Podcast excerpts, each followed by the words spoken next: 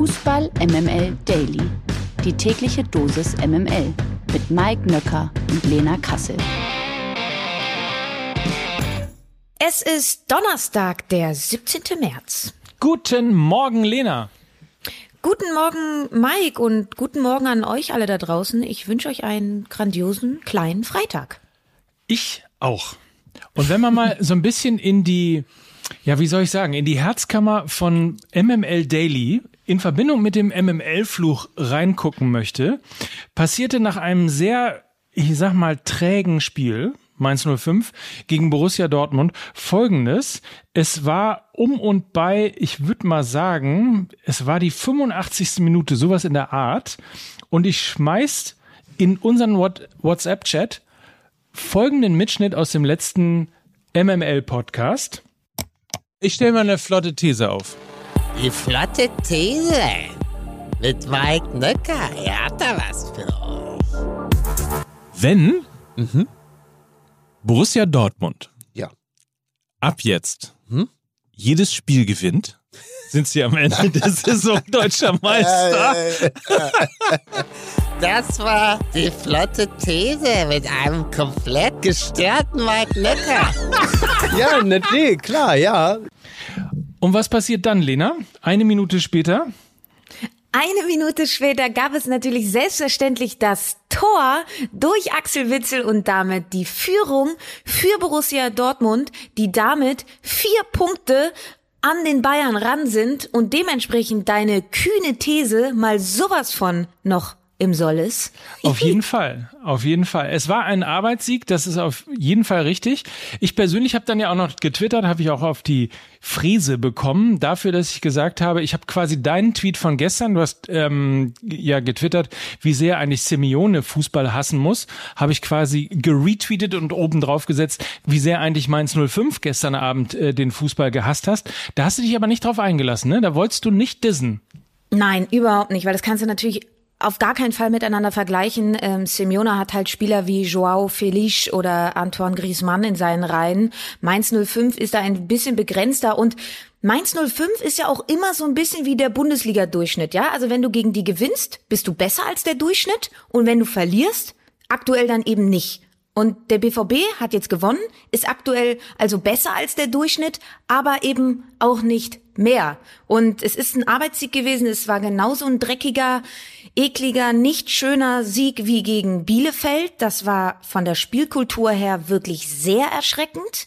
Aber die, die Wahrheit ist eben auch, sie haben seit fünf Spielen in Folge in der Bundesliga nicht mehr verloren. Und das ist ja auch eine Sache, die sich unter Marco Rose so ein bisschen geändert hat. Weg vom Highlight-Fußball, mehr hin zum Ergebnisfußball. Mehr war es dann aber auch nicht. Und ich bleib dabei, Mike, der BVB ohne Reus oder einen Haaland ist auch nur irgendein Bundesligaverein. Aber man muss auch da nochmal dazu sagen, weil das Thema Mentalität ja so oft schon angesprochen worden ist. Es ist immer so gewesen, dass wenn der FC Bayern in der Bundesliga was angeboten hat, haben tatsächlich die Dortmunder, man glaubt es kaum, danach gewonnen. So eben auch quasi gestern Abend 1-0. Arbeitssieg war nicht schön, aber immerhin vier Punkte dran. Ich bleib meiner These treu. Wer weiß am Ende nicht, dass die Bundesliga noch spannend wird und wir gar nicht mehr wissen, äh, was für, für eine Liga, wie, wie sollen wir denn eigentlich mit einer spannenden Bundesliga umgehen? Das geht doch gar nicht. MML International. Auch in der Champions League ist gestern Abend Fußball gespielt worden. Der von Problemen geplagte FC Chelsea war zu Gast bei OSC Lille und Juventus Turin traf auf den FC Villarreal. Was gibt es denn da zu berichten, lieber Mike? Das Favoritensterben oder in diesem Fall das Ausscheiden der großen Namen geht weiter. Juventus Turin verliert zu Hause 0 zu 3 gegen Villarreal und das nach einem 1 zu 1 im Hinspiel. Immerhin Titelverteidiger FC Chelsea kann sich weiter Gedanken um Reisekosten für die nächste Runde machen. Das Team von Thomas Tuchel steht im Viertelfinale und das nach einem 2 zu 1 Sieg beim OSC Lille. Die Auslosung für das Viertelfinale und das Halbfinale findet übrigens morgen Mittag in Nyon statt.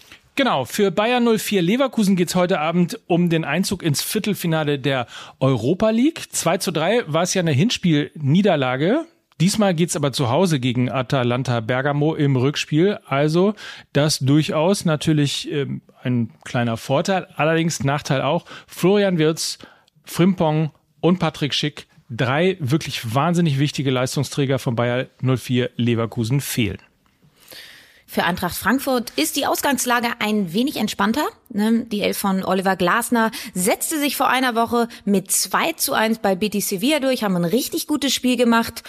Und mal sehen, was es dann heute Abend gibt. Genau, und den Service, den können wir, glaube ich, auch noch mit anbringen. Wenn ich es richtig gesehen habe, geht's um 18.45 Uhr los für Bayer Leverkusen. Eintracht Frankfurt spielt dann um 21 Uhr. Der Knaller des Tages. Und eigentlich kann man sagen, alle drei Kategorien, die jetzt gleich kommen, hängen irgendwie alle miteinander zusammen. Wir fangen mit dem Knaller des Tages an und der kommt von Matthias Sammer. Ich weiß, dass City hinterher ist und ist bekannt. Die Zahlen, da hatte ich ein Schleudertrauma, bin ohnmächtig geworden. Meine Frau hat mich wieder Wie- aufgerichtet. wie- und wie sind die dementsprechend, Zahlen? Es ist möglich. Wie sind die Zahlen? Soweit, äh, ich kann soweit nicht zählen. Okay. Und damit noch lange nicht genug, denn folgendes twitterte Jan Are Fjörtoft. Der Post des Tages auf Twitter. Ja, der großartige Jan Age Fjordhoff, mein ehemaliger Kollege bei Sky, also er noch, ich nicht mehr, aber nichtsdestotrotz immer ja ein Kenner der Szene und wie wir alle wissen, ja auch Norweger, deswegen relativ nah dran an Haaland.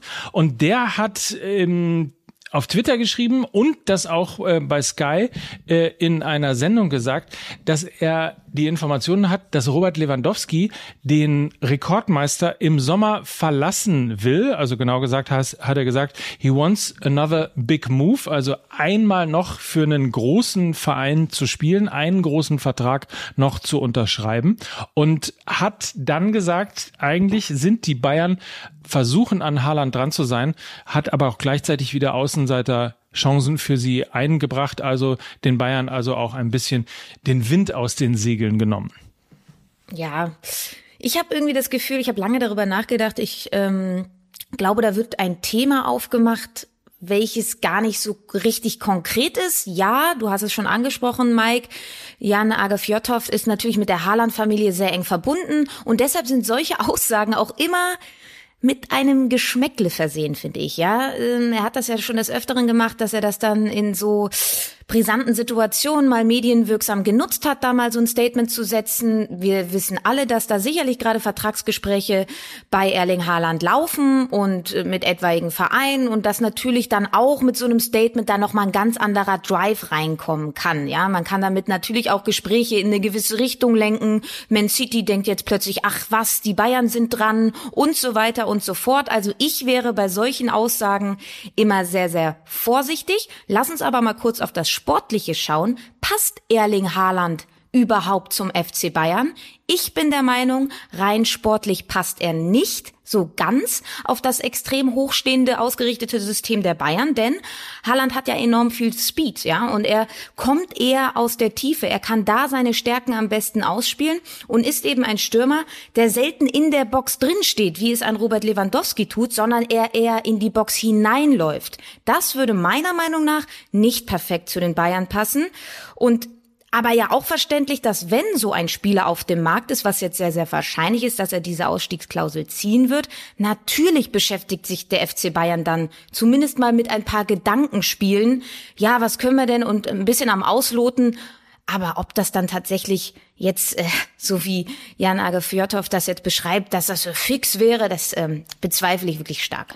Ich habe übrigens Sebastian Hellmann gestern gesehen bei Sky, der mal ein bisschen vorgerechnet hat, die Zahlen, das hat Sammer ja übrigens auch gesagt, er hat die Zahlen gesehen, er ist ihm schwindelig geworden. Ähm, und er hat mal ein bisschen zusammengerechnet, was bedeutet das? Also kolportiert sind ja 75 Millionen Euro Ablöse an den BVB. Dann heißt es, laut Sebastian Hellmann und seiner Quellen, 20 Millionen Handgeld an den Vater für die Vertragsunterschrift und 20 Millionen Handgeld an den Berater für die Vertragsunterschrift und 20 bis 25 Millionen möchte Haaland netto im Jahr verdienen. Das heißt, das sind 40 bis 50 Millionen brutto. Äh, Und das alles zusammengerechnet ist ein Paket von irgendwas zwischen 325, 350 Millionen Euro. Das ist ehrlicherweise, glaube ich, auch kein Bayern-Paket. Genau, das glaube ich auch. Und ähm, das spricht dann, glaube ich, auch, wenn wir in so einer Größenordnung denken, auch eher für Manchester City. Die können sich das sicherlich leisten. Und by the way, kann mir das auch eigentlich ganz gut vorstellen. Also 21-jähriger Erling Haaland, glaube Pep Guardiola ist ein Trainer, der junge Spieler weiterentwickeln kann. Erling Haaland kann sich in sehr, sehr vielen Dingen noch weiterentwickeln. Deshalb, ich glaube, das Thema Haaland bei Bayern München, das können wir vom Tisch schieben. Was wir aber nicht schieben können, ist das hier. Die Ohrfeige. Und die verpasst nämlich Lena Lothar Matthäus, dem FC Bayern. Und auch da geht es, und ich kann Lothar total verstehen, um Robert Lewandowski.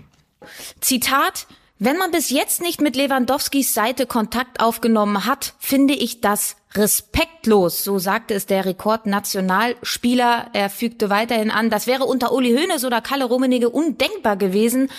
Man hätte sicher miteinander gesprochen. Mike, du hast gesagt, du kannst das nachvollziehen. Ich bin da einer anderen Meinung, aber sag du mal zuerst, warum du das nachvollziehen kannst. Ich kann es insofern nachvollziehen, weil ich finde, dass ein so geschätzter und ein so dem FC Bayern Erfolg geschenkter und damit in der Reputation natürlich uneingeschränkt dastehender Spieler wie Robert Lewandowski, äh, den behandelst du anders. Also selbst wenn du nicht mit ihm planst, finde ich, muss man mit ihm reden. Und die Bayern können froh sein, dass Lewandowski so ein Vollprofi ist. Das hat er ja bei Borussia Dortmund auch schon gezeigt, als er enttäuscht gewesen ist, ähm, dass die Dortmunder ihn nicht ein Jahr früher zu den Bayern hat gehen lassen. Sie wissen also, es ist ein totaler Vollprofi, der sich niemals hängen lassen wird. Und insofern könnte man mit ihm sowohl das eine als auch das andere Szenario durchsprechen. Aber herzugehen und zu sagen, ma, wir gucken mal, was es am Markt so gibt und vielleicht haben wir einen anderen Plan, das finde ich im Falle, eigentlich finde ich das in allen Fällen nicht in Ordnung, aber in dem Fall Robert Lewandowski insbesondere. Also ich hatte das Gefühl, ist ein bisschen, bisschen zu hysterisch, das in diesem Wortlaut zu sagen. Zwei Punkte dazu. Erster Punkt, die Verträge mit Thomas Müller und Manuel Neuer sind auch noch nicht verlängert worden. Das ist für mich eben ein klares Indiz dafür, dass der FC Bayern eben gerade nach zwei Jahren Corona-Pandemie erstmal einen kühlen Kopf behält. Ja, also keine, keine aktionistischen Sachen macht, sondern erstmal vielleicht auch gerade noch andere Themen auf der Agenda hat und ähm, dann eben erstmal abwartet. Zweiter Punkt, das gab es unter Uli Hoeneß und Kalle Rummenigge übrigens auch. Sie haben es exakt genauso bei Arjen Robben und Franck Ribéry gemacht, die im selben Alter waren und erst ein halbes Jahr vor Vertragsende verlängert haben. Also diese Aussage, das hätte es unter Kalle und Uli niemals gegeben, das ist einfach nicht wahr. Und ich kann es trotzdem nachvollziehen, dass der FC Bayern aktuell einen kühlen Kopf bewahrt. Das sind Spieler, die alle über die 30 Jahre alt sind und trotzdem absolute drei Leistungsträger ich kann mir es nicht vorstellen, dass sie nur irgendeinen davon nicht verlängern und deshalb finde ich das alles gerade sehr hysterisch, sehr polemisch und teilweise auch noch nicht mal wahr. Verlierer des Tages. Verlierer des Tages sind die Fans des FC Barcelona, denn erstmals verkauft der Club seine Namensrechte vom legendären Camp Nou. Denn der FC Barcelona wird ab Sommer mit Spotify als Hauptsponsor zusammenarbeiten. Mike? Also erstmal muss man natürlich sagen, Spotify ist natürlich unsere, neben allen anderen Podcast-Plattformen, unsere absolute Lieblingsplattform. Ich finde, der FC Barcelona hätte sich keinen schöneren Partner als Spotify aussuchen können. Vielleicht noch äh, iTunes Music oder Podcast oder, äh, naja, lassen wir das Scherz beiseite. Ach, es ist, ich, ich bin so hin und her gerissen, weil auf der einen Seite, ja, ähm, hast du völlig recht. Ich würde mir auch wünschen, dass das Westfalenstadion immer noch Westfalenstadion heißt. Ähm, auf der anderen Seite ist es natürlich irgendwie aber auch so der Lauf der Dinge. Ne? Wenn du, wenn du am Ende, wenn du so viel Geld brauchst wie der FC Barcelona, ähm, dann musst du halt das Tafelsilber verkaufen. Immerhin heißt es ja, ist ja Camp Nou noch im Namen drin. Das ist ja besser als Schau ins Land Reisen Arena oder Playmobil äh, Stadion oder was man sonst auch irgendwie so alles schon gesehen hat. Aber ich, ich verstehe zumindest, dass du, dass du die Kategorie Verlierer des Tages, dass du das für dich ausgesucht hast. Ja, also ich habe mich mit, den, mit dem Stadionnamen Camp Nou im Zuge dieser Meldung ein bisschen mehr beschäftigt, weil das auch eine ganz spannende Geschichte ist, denn das Camp Nou an sich ja ein wahnsinnig historisch bedeutsames Stadion. Ich finde, Fußballstadien sind auch immer kulturelles Gut des jeweiligen Vereins und mit diesem Namen verbindet dieser Verein Geschichte und ähm, die Namensgebung für das Stadion Camp Nou hat auch eine bedeutsame Geschichte, denn der Begriff Camp Nou ist katalanisch und bedeutet neues Spielfeld. Und die katalanische Sprache wurde aber ja viele, viele, viele Jahre vom Regime unterdrückt und verboten. Ja, viele katalanische Begriffe wurden hispanisiert. Und ähm, der Verein äh, wählte daher bei der Eröffnung, glaube ich, 1957 den beschreibenden Namen Estadio del Club de Fútbol Barcelona. Das ist eben Spanisch. Im Sprachgebrauch haben aber alle weiterhin vom Camp Nou gesprochen. Und es hat sich dann halt, ja, es war eine leichte Revolte sozusagen, dass es weiterhin einfach katalanisch ausgesprochen wurde und Camp Nou heißt. Und das ist eben eng verwoben mit dieser Geschichte des FC Barcelona. Und ich finde, es geht ein kulturelles Gut damit flöten, wenn es jetzt einfach Spotify Camp Nou heißt. Das hört sich so wahnsinnig falsch an. Und ich bleib dabei, Stadionnamen mit Werbepartnern im Namen sind eine Ausgeburt der Hölle. Punkt. Lukas Vogelsang hat sich auch noch ein bisschen Gedanken gemacht in seiner äh, ihm persönlichen Art. Ähm, wie wäre das eigentlich, wenn Spotify Camp Nou auch in Deutschland Schule machen würde oder zumindest im deutschsprachigen Raum? Er schlägt beispielsweise vor, dass äh, das Bremer Weserstadion ab sofort dieser Stadion heißt. Schön finde ich auch Wien, die Ernst Apple, das Ernst Apple Stadion. Und ich weiß nicht, ob man bei Union Berlin mit alte Förster iPod leben könnte. Keine Ahnung. Ich glaube nicht. Ja, weiß ich auch nicht. Kann ich ich habe übrigens, übrigens eine Sache. Ich habe noch einen Verlierer des Tages und äh, da muss ich mal in Sippenhaft nehmen das Stadion von Mainz 05. Ähm, das gilt ehrlicherweise für alle Stadien, bei denen Borussia Dortmund äh, zu Gast ist. Und mir ist gestern wieder aufgefallen, dass der Fangesang äh, Ladi Ladi Ladi Ho BVB Hurensöhne insbesondere aus der Ultraszene kommt, die sich so sehr für Soziales einsetzt, so sehr gegen Rassismus ähm, positioniert und so sehr auch für die Rechte von eben Benachteiligten, von Minderheiten oder eben auch von Frauen äh, ein, sich einsetzt, muss ich mal sagen, BVB Hurensöhne ist das frauenfeindlichste, was man überhaupt in einem Stadion rufen kann und deswegen federführend und in Sippenhaft genommen für alle, für mich persönlich Verlierer des Abends Mainz 05, das Stadion, wie gesagt, gilt für alle anderen Stadien, bei denen der BVB stiehlt. Amen. Bis morgen. Mike, bis yeah. morgen. Wir haben morgen unsere, wir haben morgen unsere erste Woche nahezu hinter uns. Ich hoffe, euch hat es allen gefallen. Mir hat es ganz großen Spaß gemacht und damit verabschieden wir uns, oder? Mike, Ach, und wir hauen einen raus. Natürlich, ja? morgen besprechen wir den Spieltag mit Ansgar Brinkmann zusammen. Alter, ja. Ansgar Brinkmann, morgen hier in diesem Podcast. In diesem Sinne, habt einen schönen Tag, freut euch auf morgen. Mike Nöcker und Lena Kassel für Fußball MML. Tschüss. Tschö. Dieser Podcast wird produziert von Podstars bei OMR.